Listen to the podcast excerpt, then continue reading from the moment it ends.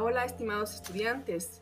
Pues bien, en el tema anterior habíamos visto precisamente eh, las fases del ciclo celular, que son la interfase celular y la división celular. Y dentro de la división celular, ¿sí?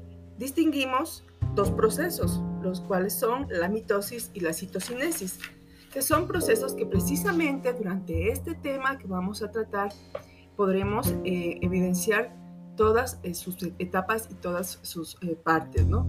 Eh, primero vamos a saber qué es la mitosis, ¿no? Pues bien, la mitosis es el conjunto de procesos que tienen como objetivo la repartición entre las dos células hijas del material que se encuentra en el núcleo de la célula madre. Esta repartición se hace de manera que las células hijas reciban el mismo número de cromosomas que tenía la célula madre.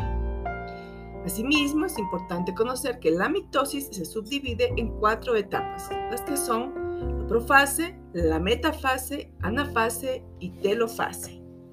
¿Sí? Además, muy importante conocer también qué es la citocinesis. ¿ya? La citocinesis es la división y la repartición del citoplasma y de todos los orgánulos que éste contiene.